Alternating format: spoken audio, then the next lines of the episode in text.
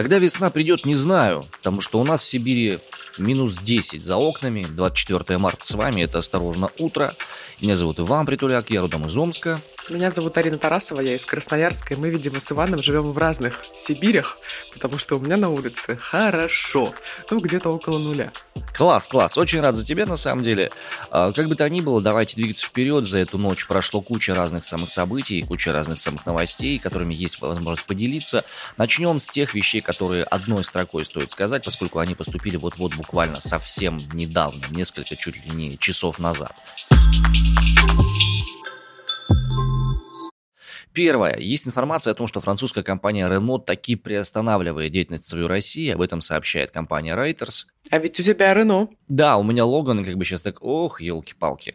Но ничего, посмотрим. Китайцы все равно делают всегда гораздо больше деталей, чем реношники. Вопрос в том, что не все детали по размерам подходят. Вторая новость. Роскомнадзор заблокировал новостной агрегатор Google Новости и действительно сейчас попробовать проверить, э, зайти именно на Google Новости, то будут с этим сложности определенные. Третья новость. Умерла бывший госсекретарь США Мадлен Олбрайт. Об этом сообщили родственники ее.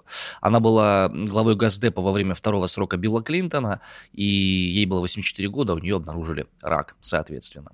Но это те новости, которые произошли буквально вот-вот некоторое время назад. Сейчас давайте к тому, о чем мы хотели рассказать изначально. Бывший глава Роснано Анатолий Чубайс, на которого сваливали ответственность за кризисы в 90-х годах, все кому не которого обвиняли. Была тоже такая прикольная присказка, по-моему, в куклах. «Во всем виноват Чубайс». Так вот, он покинул должность специального представителя президента по вопросам устойчивого развития и уехал из страны. Ты как будто о нем с некоторой теплотой даже рассказываешь. Ты знаешь, э, я не могу говорить о человеке с теплотой или с холодом по той простой причине, что момент, когда он принимал ключевые решения в какие-то в правительстве, они пришли на мой относительно несознательный возраст. Но то, что он примета времени, то, что на кухнях его обсуждали фигуру, безусловно, этот факт был, и я помню эти разговоры. Так вот, Bloomberg сообщает о том, что он уехал из страны со ссылкой на два источника, и даже ТАСС подтверждает, что у Чубайса э, приняли отставку. Кажется, сам Чубайс даже уже подтвердил, что он уехал из страны. Тут не совсем точно. Значит, Forbes дозвонились до Чубайса, но после вопроса, действительно ли он уехал, тот бросил трубку. Двое знакомых сообщили РБК, что вместе с женой Авдотьей Смирновой он уезжал в Стамбул. И, по словам одного из собеседников, Чубайс собирался вернуться в Россию. Пресс-секретарь Дмитрий Песков сказал РИА Новости, что Чубайс уволился по собственному желанию и добавил, что уехал он из России или нет, это его личное дело. Э, из интересного. 19 марта на Фейсбуке э, Чубайс опубликовал пост о Егоре Гайдаре. Фейсбук, господи, совсем забыл сказать, это же... Экстремистская организация, запрещенная в России, не забывай. Да, все надо, да, совершенно верно. Так вот, он написал цитату о Егоре Гайдаре, э, написал буквально следующее. «В наших спорах о будущем России я не всегда с ним соглашался, но, похоже, Гайдар понимал стратегические риски лучше, чем я, а я был неправ». И это одно из последних сообщений Чубайса в общедоступном, так сказать, пространстве. А вот что интересно еще о приближенных Путина. Например, а, Сергей Шойгу не появлялся на публике 12 дней. Из 28 дней, уже 29, что длится спецоперация на Украине. Вот говорят в окружении о болезни. Раньше Сергей Кужегутович очень часто показывался на публике. Э, в принципе, он был таким медийным достаточно человеком, особенно поначалу этой спецоперационной деятельности. Сейчас на какое-то время исчез из общего фокуса внимания, и с чем это связано, пока неизвестно. Официальной информации о его болезни нет, но факт остается фактом. Первым, кстати, обратил внимание на отсутствие Шойгу в медиапространстве журналист Дмитрий Трещанин. Не очень хорошо обстоят дела с газом в Европе. Придумал Владимир Путин следующее. Он поручил перевести платежи за газ в рубли для недружественных стран. Я думаю, стоп. Так а в рублях платить же как будто и нам невыгодно, разве нет? Тут ситуацию должны, конечно, комментировать экономисты, но что, мне кажется, важным в этом во всем? Ну давай обывательскую точку зрения это как-то определим. Вот я считаю, что для российской стороны абсолютно невыгодно получать оплату в рублях, потому что рубль сильно упал. Ты знаешь, это хороший большой вопрос, выгодно или невыгодно. Если бы это было невыгодно, то такого решения не было принято. Другое дело, что это, по мнению э, контрагентов Запада, это является нарушением нарушением существенных условий договора. Где, скажи, пожалуйста, они будут брать рубли у себя там, где они оплачивают газ? Каким образом они это будут делать? Печатать они их будут, что ли? Я не знаю, там, крипторубли какие-то покупать. А это уже не наша, не наша проблема но это одностороннее изменение условий договора, что в общем и целом с точки зрения гражданского права является нарушением права. И по-хорошему такие вещи, если это валюта договора, а валюта договора является существенным условием договора, поскольку касается порядка оплаты обязательств по этому самому договору, по идее такие вещи должны рассматриваться где-то либо в арбитражном суде, либо где-то в третейском суде. Ну, короче, где-то в суде этот спор должен рассматриваться. Но поскольку сейчас нету над нами суда никакого, походу эта штука односторонняя, и это еще больше добавляет нам некредитоспособности, что ли. Вообще, Владимир Путин объясняет свое решение тем, что западные валюты, традиционно использовавшиеся в расчетах за российский газ, себя скомпрометировали. И э, тем самым, пишет РБК, Путин дал понять, что это только начало Начнем с этого, была цитата. Позднее вице-премьер Александр Новак также заявил, что торговать нефтью за доллары и евро стало ненадежно. В перспективе нужно и здесь, в торговле нефтью, переходить на расчеты в национальных валютах. Ну, я не могу это никак комментировать, поскольку я не специалист в нефти, трейдинге и во всем остальном. Я когда-то был юристом, и одностороннее изменение условий договора – это очень и очень нехорошее поведение. Но, с другой стороны, если по условиям договора это было возможно, кто мы такие, чтобы спорить? Ну вот тебе краткая справка. Таким решением Путин хочет понизить значение валюты в стране, в России. Собственно, доллары, евро, чтобы они имели такую меньшую ценность, потому что даже за газ и за нефть мы как бы получаем в рублях, ну или будем получать. Хороший вопрос. У нас сейчас, вот у тебя есть доллары и евро? Есть. О, Неплохо, неплохо. Ну, евро нет, доллары. Немного долларов есть. У меня есть немного долларов. Ну, немного. Четыре. Побольше. Хорошо, хорошо, пять. Ну, думай так. А, ну, э, тем не менее, это заявление, оно э, повлияло. У нас э, стоимость доллара упала на рынке когда Владимир Владимирович про это заявил, про все, да. Вчера ехала в такси поздно вечером, и курс доллара составлял 103 рубля. А сейчас, о, Иван, поздравляю, доллар ниже 100 рублей, он стоит 98,25. Вот, на 5 рублей понизилась стоимость доллара. То есть это означает, что да мы... Подожди, я не успела продать за 113. А, ну... Не, это означает, что мы... А, сколько мы денег выиграли от этого? Ну, 5 рублей. Класс. По поводу, кстати, трат самых разнообразных. Тут э, скандалец небольшой возник с э, сервисом Яндекс Еда. Небольшой. Ну, небольшой, да. Тут, оказывается, внезапно появился сайт, на котором были опубликованы э, данные персональные людей, которые заказывали что-то на Яндекс Еде, и их траты за последние 6 месяцев. Какие-то хитромудрые хакеры взяли и хакнули базу данных Яндекс Еды, свистнули оттуда данные нас с вами, господа, нас с вами, в том числе... Ты себя там э, нашел? Нет, не нашел, я сайт уже успели заблокировать, на котором все это лежало. Вот. Э, и э, эти данные были с привязкой геолокационной к тому месту, куда заказывали еду, в каком объеме заказывали еду и кто именно заказывал еду. И на сколько денег заказали? Конечно. И причем данные были о транзакциях за последние 6 месяцев. Из удивительного удалось найти, вы все не представляете, покраса лампаса одного из самых крутых современных художников. Почему меня это зацепило? Потому что картинка была с ним, я проверил, действительно оно было именно так. А еще нашли Змея Горыныча. А, ну, может быть. Ну, Змея Горыныча знаешь, где нашли? В храме Христа Спасителя. Там потратили за 6 месяцев на заказы около 125 тысяч рублей. Кто-то три раза заказывал Яндекс Еду в мавзолее, где Ленин лежит. И вот mm. это меня напрягло немножко, учитывая контекст ситуации. Но в настоящий момент сайт, на котором опубликованы эти данные, был внесен в реестр нарушителей прав субъектов персональных данных. Доступ к нему ограничен. Об этом сообщает ТАСС, ссылка на Роскомнадзор.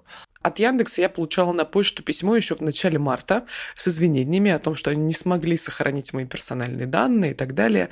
Но после этого ничего не произошло, и я подумала, ну, может быть, это как бы была ложная тревога или что-то еще, а вот как раз на днях появилась эта карта – ну, найти себя мне там не удалось, потому что просто сайт не открылся, и, ну, видишь, очень оперативно сработал Роскомнадзор, но мне кажется, Яндекс Еда действительно должна за это получить потому что не очень приятный такой слив данных. Он, во-первых, гигантский, этот слив, а с другой стороны, я смотрю на эту карту, на скрины с карты и думаю, ну все мы братья все таки Какие секреты от внешнего мира? Уже абсолютно никаких. Даже люди знают, сколько кто на еду потратил.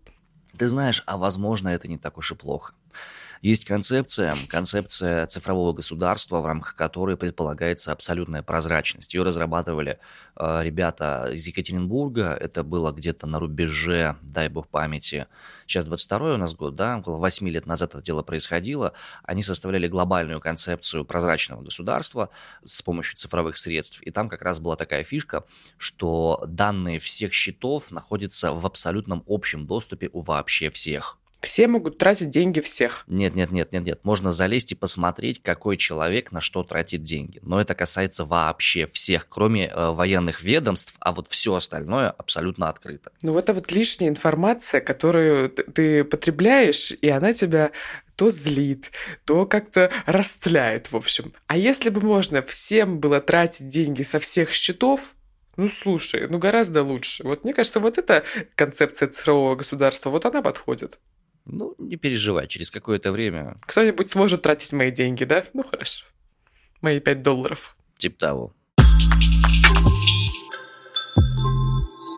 Переходим к тем новостям, которые можно назвать э, относительно неплохими. В России появится национальная премия в области детской литературы. Об этом рассказала министр культуры Ольга Любимова, сообщает ТАСС.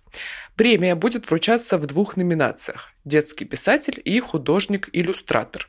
Призовой фонд награды составит 2 миллиона рублей, и министр культуры также отметила, что в этом году в российские библиотеки поступит около полумиллиона детских книг.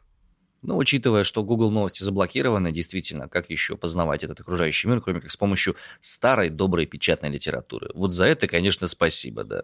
Ты ехидничаешь. А я хочу сказать, что я за последний месяц прочитала э, две детских книжки. Первая – это Колобок? книга Павла Воля «Петерс и дети океана». Колобок следующая на очереди. Вот, первая, значит, книга Павла Воли, а, но ее я слушала, и, по-моему, я про нее уже рассказывала. А вторая, она была такая тоненькая, я ее прочитала буквально за один вечер, вот несколько дней назад, она называется «Гутя». Вообще, э, в аннотации написано, что это книга для школьников, для старших школьников. Но, Ваня, это настолько жизнеутверждающая книга, вот правда, ее читать родителям, школьникам, подросткам, молодежи, детям пяти лет, в общем, всем поголовно ее читать, потому что столько в ней правды, столько в ней какой-то уверенности и честности, что, не знаю, прямо хочется очень сильно себя любить после этой книги. У меня сейчас старший переключился на Стругацких, в частности, на трилогию «Миров полудня». Жук в муравейнике, обитаемый остров и парень из преисподней. Ты знаешь, он какие-то цитатки приносит, и у меня так медленно-медленно холодеет внутри. Не читала Стругацких, почему холодеет? Как-то очень похоже, да, особенно в обитаемом острове. Когда говорится о том, что излучатели стали работать на полную мощность, и у выродков стали очередные судороги, а все остальные стали биться в припадках радости. Понимаешь, что хм, Книжка написана в 60-х годах, а какая, понимаешь, актуальная. Ну вот, кстати, что касается книг, ты, правда, сказал, что у нас время хороших новостей. Это не очень хорошее, но все-таки книг она касается. Стивен Кинг официально приостановил выход всех новых книг в России на неопределенный отрезок времени последней новинкой писателя на российском рынке станет роман Билли Саммерс. В книжных она появится, эта книга 6 апреля, а на цифровых площадках 15 числа, и продлевать истекшие права на книги Стивена Кинга в России тоже не будут. А между прочим, это самый издаваемый в России автор. Я Кинга особенно сильно не читал, хотя, опять же, вот у меня старший зачем-то купил себе «Сияние» и собирается его читать. Я в свое время, когда училась в школе, я тоже очень много слышала о том, что «Сияние» — это просто фильм-гигант и так далее. Но я вот его до сих пор не посмотрела, потому что, первое, я вообще абсолютно не люблю ужасы, не понимаю, для чего люди их смотрят. Второе, когда я посмотрела трейлер, я поняла, что это кино не для меня. Ну и, собственно, так гигант литературы и кинематографа, прошел мимо меня, но зато вот кладбище домашних животных на дачу со мной съездила. Круто. Ну, не понравилось мне. Я понимаю, просто это был период времени такой. Эти фильмы нужно смотреть все в переводе Баладарского, когда многие вещи непонятные, и когда видно дишбатские спецэффекты, когда чучела вылетают откровенно набитые ватой и чем-то еще делают так... И вот это вот все. Нам нужно сделать выпуск подкаста, где ты будешь говорить таким гоблинским голосом. Это не нужно го... людям это, привыкать. Это не гоблинский. Это гоблин был последователем. Изначально был великий и прекрасный господин Володарский. Те, кто знают, те знают. Кстати, господа, если вы смотрели хотя бы хоть что-то в видеосалонах, пожалуйста, напишите в комментарии, какой вы первый фильм посмотрели в видеосалонах в этом самом пиратском переводе. Мой был «Рыжая Соня». Я смотрела в хорошем переводе все. Тебе повезло. В своей жизни.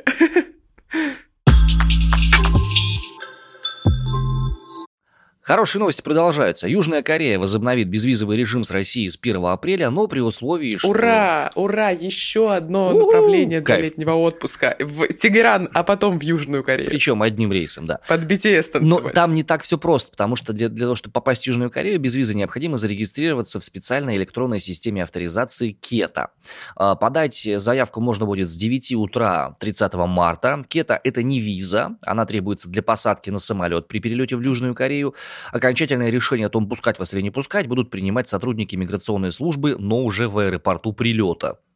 Об этом сообщили на сайте системы. То есть для кого-то эта поездка может закончиться просто самим фактом поездки. А кто сказал, что путешествие и уже не отпуск? А тут он вот такой вот, да. А в чем фишка? Ну, а? Регистрацию заполнить э, до, за 24 часа до въезда в Корею. При регистрации нужно оплатить э, совершенно копеечный сбор, даже по нынешним данным. 10 тысяч южнокорейских вон, это около 850 рублей по вчерашнему курсу. Разрешение выдают на 2 года, можно использовать его для нескольких поездок. Собственно, сама эта система КЕТА действует с 1 сентября прошлого года. В стране можно пробыть 60 дней, э, с возможностью въезда в страну дополнительно на 30 дней. В сумме нельзя быть больше, чем 3 месяца в течение полугода там. Если вы хотите там работать или учиться или что-то еще, то все равно обычную визу надо получать в консульстве корейском или в корейском посольстве, соответственно. А вот что касается безвизовых стран, в которые можно приехать и быть там какое-то количество дней, э, вот, значит, список того, куда можно и насколько. В Грузию на год с бесконечными визаранами, то есть, например, год вы там пробыли, выехали за хлебом в Армению, вернулись, и все, еще год можете там быть. В Армению тоже можно на 180 дней, тоже с бесконечными визаранами. Азербайджан 90 дней с визаранами и регистрацией по месту жительства. Турция 60 дней и максимум 90 дней из 180. Но 60 дней подряд, потом выезжаете, въезжаете, и еще 30 дней можете находиться. В Таиланд пустят на 30 дней с возможностью продления. Сербия тоже ждет на 30 дней, а вот Бразилия и Аргентина на 90 тоже с бесконечными визаранами, но туда еще нужно умудриться добраться. А что будет, если вдруг какие-то случатся дипломатические сложности? Что делать? На континенте Южной Америки, это вот, конечно, вопросик. И там же еще Перу и Уругвай. В Перу можно находиться 183 дня, но с обратным билетом, а в Уругвае 90 дней в течение полугода. Ваня, ты куда отправишься? В Уругвай. Прям вот первая в списке. Ну, а пока мы отправляемся в Уругвай, дамы и господа, напоминаем, что мы с вами поддерживаем связь через Телеграм. Группа «Осторожно, подкасты» называется. А, Есть группа ВКонтакте, соответствующая «Осторожно, подкасты». Нет, Вань, хочется сказать так. У нас есть соцсети. Везде мы называемся «Осторожно, подкасты». В какой соцсети вы будете нас искать и на нас подписываться? Это ваше решение. Но мы есть в большинстве соцсетей. В большинстве доступных, то есть в одной, да? Ну, в Одноклассниках нас пока еще нет. Нет, мы есть в самых разных соцсетях. Поэтому... Ну, хорошо, в Телеграме мы еще есть, Да, допустим. но мы с Иваном тоже есть в соцсетях, в разных. Так что... Самое главное, комментарии пишите. Пишите на Ютубе, пока не заблокировали. Пишите в, на агрегаторах, на сервисах пишите, доступных нам и вам в том числе. Будем рады их читать. Это вызывает ощущение небезнадежности нашей работы и ощущение того, что мы с кем-то. Ой, да, хочется оценочек в Apple подкастах, так что если вы нас слушаете там, то ставьте нам оценочки там, пожалуйста. Счастья, здоровья. Всем пока.